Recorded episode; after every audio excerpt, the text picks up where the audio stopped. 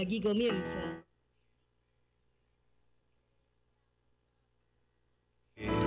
La radio que está junto a vos. Siempre en movimiento. La radio que está junto a vos. Podés escucharla, la podés compartir. La radio que está junto a vos. GDS, la radio que nos une.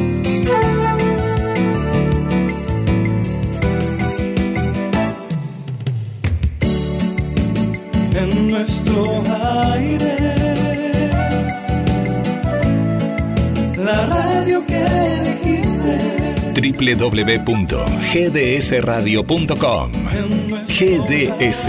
Descarga nuestra app. Encontranos como GDS Radio.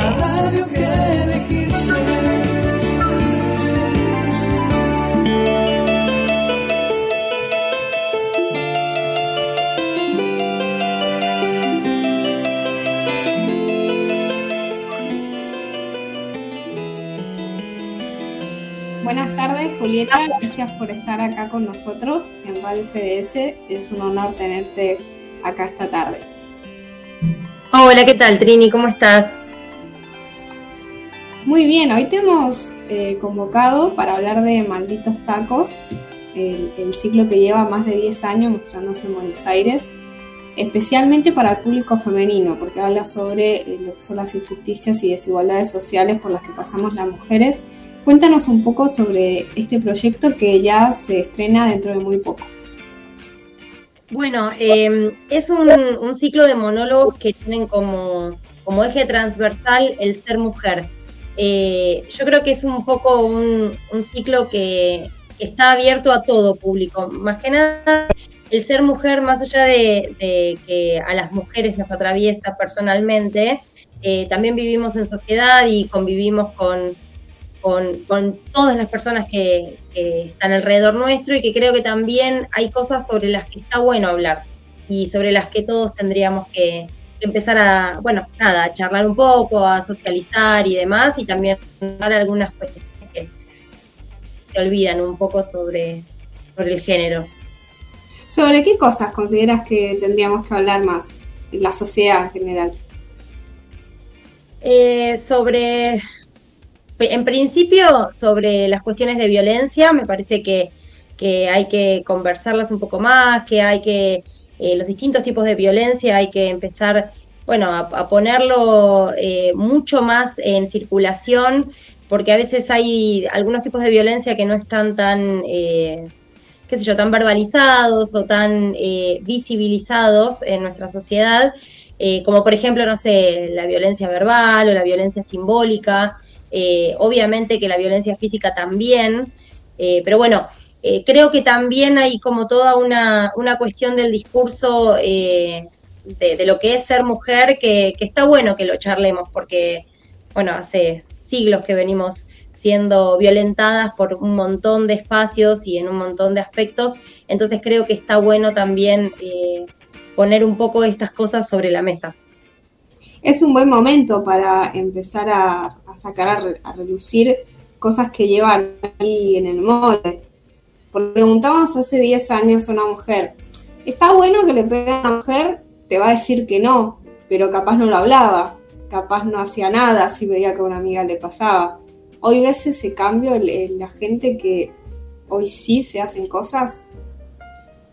Sí, yo creo que a partir de, del Ni Una Menos que, que en Argentina arrancó como a, visibilizar un montón de cuestiones y bueno, un poco en base a un hartazgo eh, social que ya, digamos, ya había llegado a un punto en el que ya no había retorno.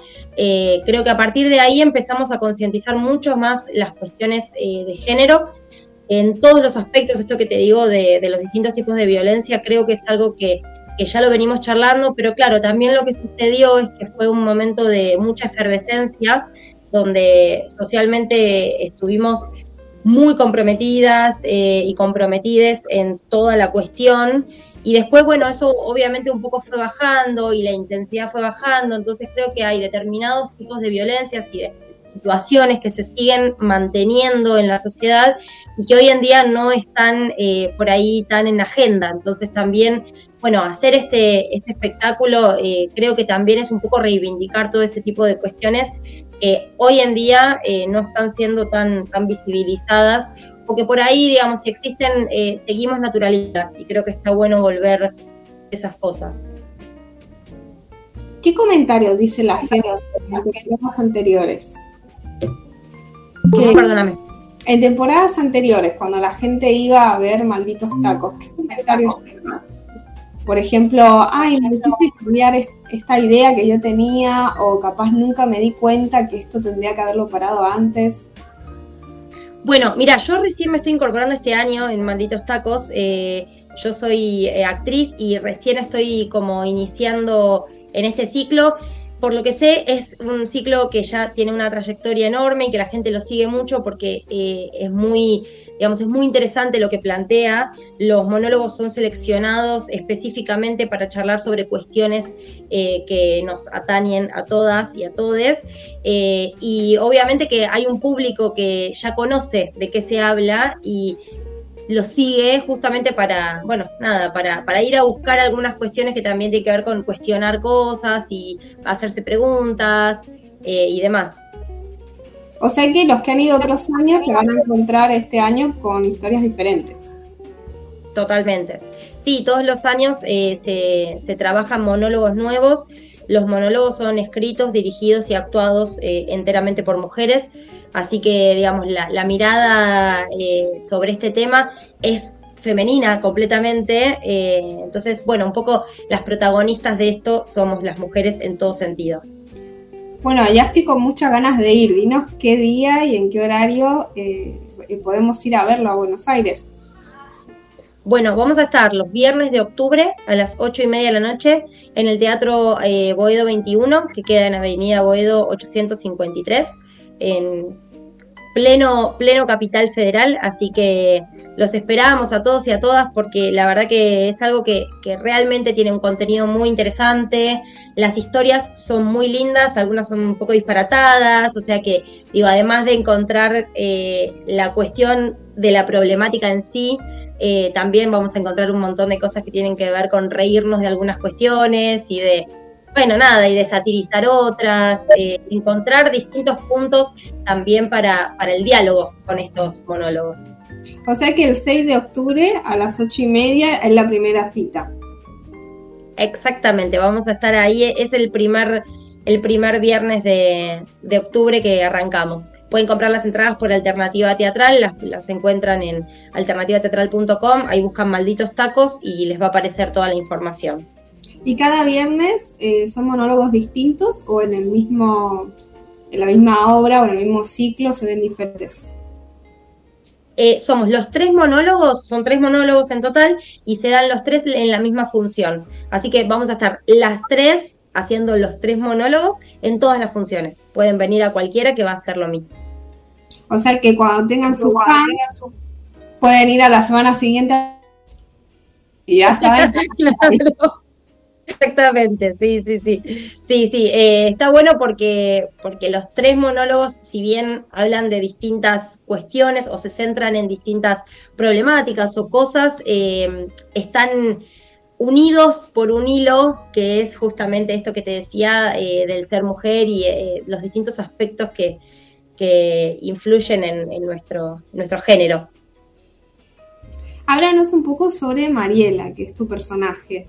Es una mujer, según estuve leyendo en, la nota de prensa, que vive de planes sociales y de repente le pasa algo y, hay cosas que cambian. Cuéntanos lo que puedas contarnos sin hacernos demasiado spoiler, pero que qué nos puedes contar de Mariela, ¿Qué vamos a ver en la Julieta actriz.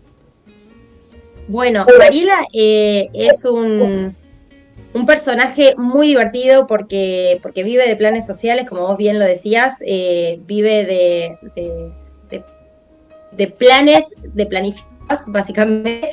Eh, toda su vida está de alguna manera como eh, dada por los distintos planes que ella va haciendo para, bueno, nada, para sortear las, vicisitudes que la sociedad le impone hay mucho de lo que tiene que ver con la libertad que ella busca y que, bueno, trata de encontrar en, esa planificación y en ese control de su propia, de su propia vida.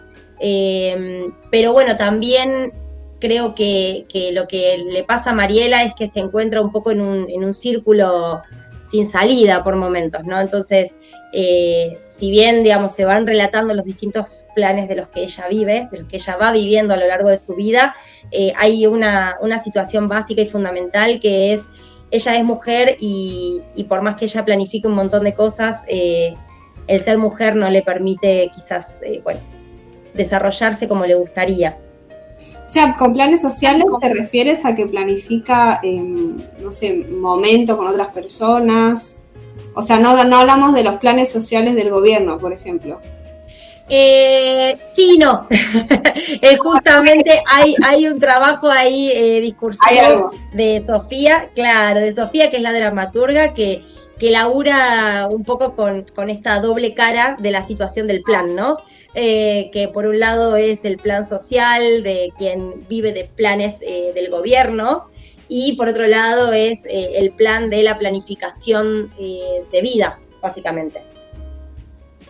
¿Y qué dicen? bueno, me comentas que ahora vas a, a, ingresar, pero por ejemplo los varones de tu entorno, cuando les dices que vas a hacer una obra de estas características, ¿qué piensan ellos? Porque hay un cambio eh, de paradigma en las mujeres, pero también en los hombres. Capaz hay cosas que antes hacían que ahora no, eh, o, que han visto hacer amigos que ahora no le parece que están tan buenas. Sí, yo creo que hay un cambio, un desandar el camino eh, que estamos ya por lo menos ganando un poco más a fondo de lo que era anteriormente, que te decía con respecto a esto del ni una menos, creo que cambiaron un montón de cosas. Sin embargo, sí lo que, lo que a mí me pasa, por lo menos eh, veo o sigo viendo resistencias de parte de los públicos masculinos, o sea, de, la gente de mi entorno, la gente que conozco, con, quienes me rodeo, que, mm, que sí, eh, esto de por ahí tener que resignar algunos privilegios eh, les cuesta un poco. Entonces todavía, por eso digo que también me parece interesante seguir trabajando estas cuestiones que tienen que ver con lo, mm, transversal que es ser mujer y cómo nos atraviesa socialmente eh, como, colectivo, eh, que todavía está bueno que lo sigamos charlando y creo que es algo que no va a dejar de, de ser necesario. Porque, porque si bien y cada uno puede por ahí moverse en, espacios por ahí más o menos progres, porque, bueno, depende de dónde uno, eh, nada, con qué amigos o qué, familia, de qué familia venga y demás, por ahí puede tener más o menos eh, espacios de conversación y de cuestionamiento, pero yo creo que, o a mí me pasa por lo menos, que, todavía sigo viendo algunas resistencias y algunas, eh, algunos momentos de no comprender a fondo cuáles son las violencias por las que nosotras tenemos que, movernos, ¿no? O sea, dónde es que tenemos que sortear y, bajar la cabeza muchas veces y, en qué momentos también tenemos que, bueno, que respirar hondo y seguir. Em, creo que a, mí me pasa por lo menos eso, que las personas con las que converso o los hombres con los que converso a veces no están demasiado deconstruidos como para eh, comprender a fondo la problemática. Claro, el típico, no, maltrato es otra cosa. Eso no es maltrato. ¿No? Cosas. Exacto. Estoy deseando ver los comentarios que nos van a dejar todas las mujeres que nos están escuchando, que son muchas. Eh, hablemos un poco de, de, Julieta Álvarez. Ya hemos hablado de Mariela, hemos hablado de Manitos Tacos, que, que, es, una, es un ciclo que tiene mucho para mostrar. Pero ahora queremos saber un poco de Julieta porque eh, a Julieta siempre le ha gustado la actuación y empezó de muy chica. Así que yo quiero conocer esa historia si no la quieres contar. Sí, eh, arranqué a estudiar teatro en el colegio a los 12. Eh, siempre, siempre, siempre quise hacer cosas relacionadas con la actuación. Eh, pero claro, al no venir de una familia de, artistas o de actores, eh, mis papás tenían mucho miedo de llevarme a lugares por ahí que no sabían, castings o estudiar en el momento en el que no existían ni las redes sociales ni nada, entonces la verdad es que eh, era difícil, pero bueno, en el colegio se dio la oportunidad de, hacer un curso de, teatro en paralelo con, la cursada del colegio, digamos, era extracurricular. Y, ahí arranqué eh, y me enloqueció de una manera que, que, no, sé si, no sé si es que yo no sabía o por ahí sabía inconscientemente que me iba a pasar eso porque eh, me, me rompió la cabeza la actuación. Y bueno, y a partir de ahí eh, arranqué, digamos, después de eso, el lugar donde me recomendaron mis profes hacer teatro, recién arrancaba a los 16, o sea, yo me podía anotar a los 16 años, así que estuve esperando, así tachando los días como, como los presos, eh, a, digamos, a poder arrancar en una escuela de teatro municipal en Lanús, de donde era yo, donde vivía yo, yo vivía por, por Avellaneda, por la zona sur. Em, y bueno, y ahí arranqué y la verdad es que no paré nunca. Hice un terciario, que es de los 16 a los 18, casi 19. Y después de eso eh, seguí haciendo cursos, talleres, eh, de todo lo que se te pueda ocurrir. Lo que pasa en paralelo hice una carrera universitaria en la UBA, entonces bueno, también tenía un poco que dividir mis tiempos, pero, pero la actuación siempre fue una, una pasión. ¿Y cómo hace con eh, el tema de por ahí la, inestabilidad actoral de tengo un proyecto, por ahí termina, después eh, conseguir otro. ¿Has visto? A mí mis amigos, bueno amigos, conocidos actores, eh, me, me, comentan un poco eso, que a veces es un poco difícil primero hacer su lugar, mantenerse, mucha competencia. Cuéntame tu experiencia, capaz es distinta y, y mira. Bueno, no, o sea, la verdad es que mm, creo que hay que convivir con esa inestabilidad.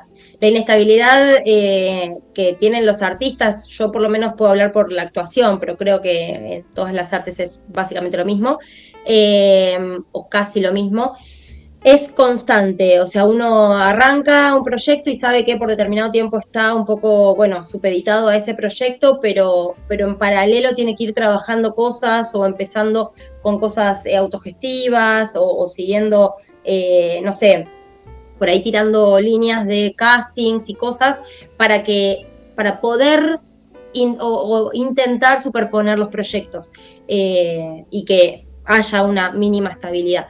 De todas maneras es algo muy complejo, muy difícil y que mm, también lo que, lo que sucede es que los actores trabajamos con el cuerpo, entonces eh, tener muchas cosas a la vez eh, genera también una, especie de, sobrecarga eh, que, bueno, a nuestra vulnerabilidad, a nuestras emociones, a nuestro cuerpo, le resulta a veces muy difícil.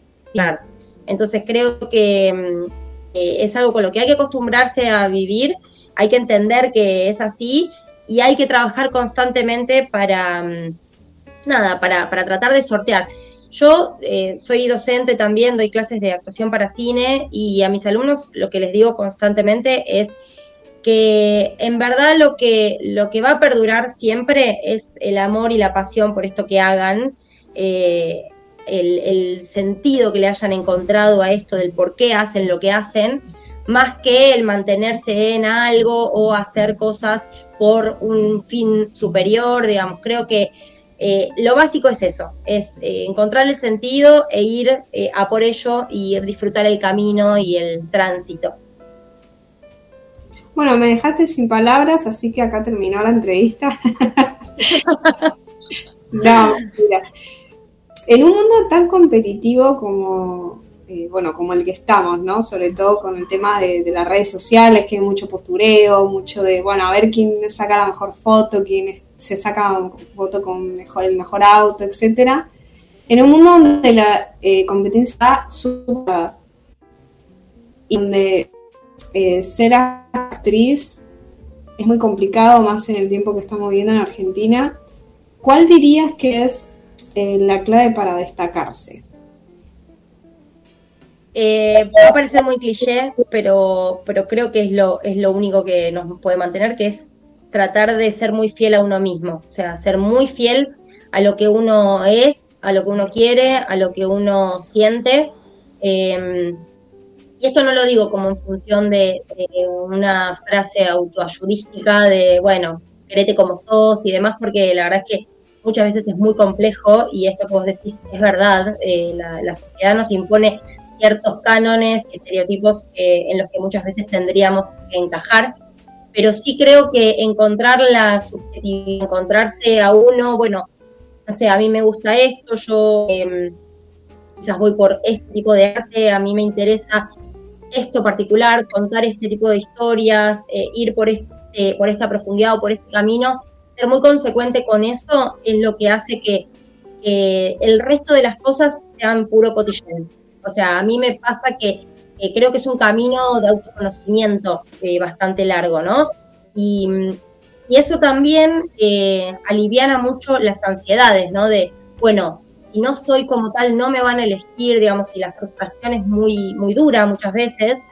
Eh, es lo que pasa muchas veces en, digamos, en, el ámbito de la publicidad o en ámbitos donde buscan determinadas caras o determinadas cosas que hoy en día están cambiando un poco, pero sin embargo siguen siendo cosas que están muy arraigadas. Entonces, por ahí uno se siente menos, o se siente muy frustrado porque eso, porque no llega a esos cánones, a esos o a esos objetivos eh, medio inalcanzables, ¿no?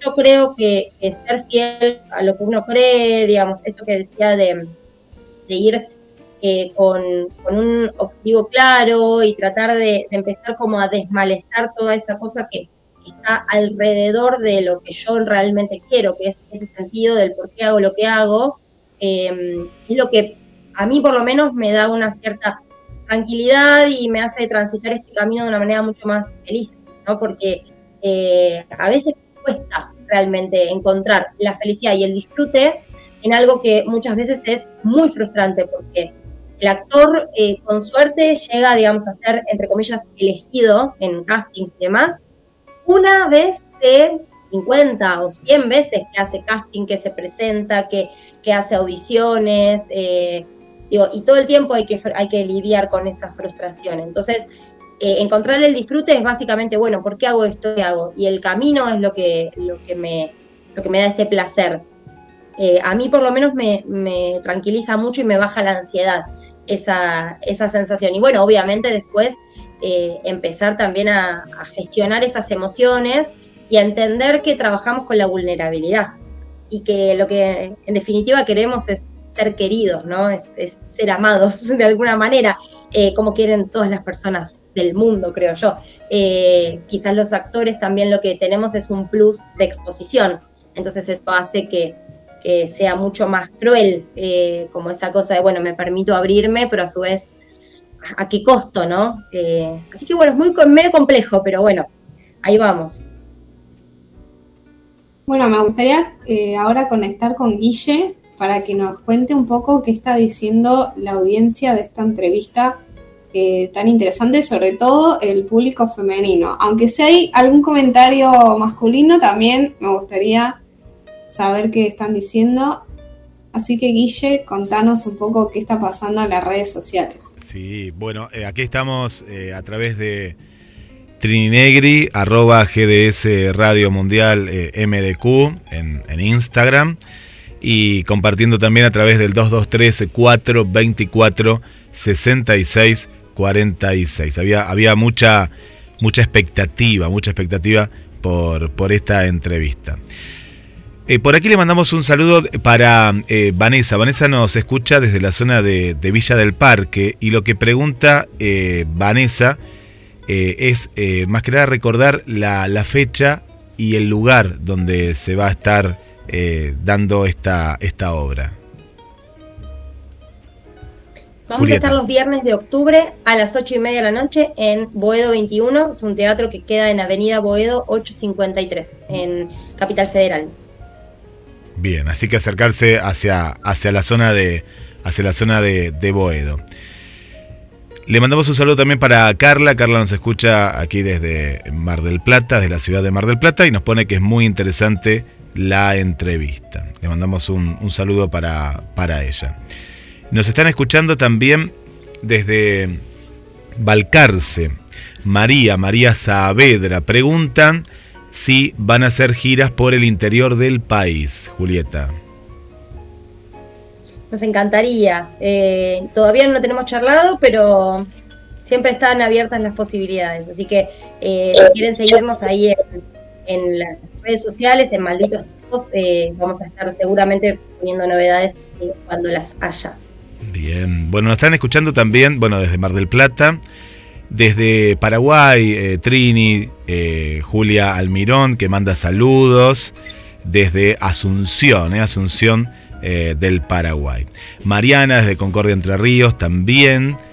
Volvemos a Chile, una nueva amiga de Deluxe, Gichi, Gichi Grandón, que nos escucha. Santiago también de Chile, eh, la, gente de Chile que siempre, siempre está, está presente. Le mandamos un saludo.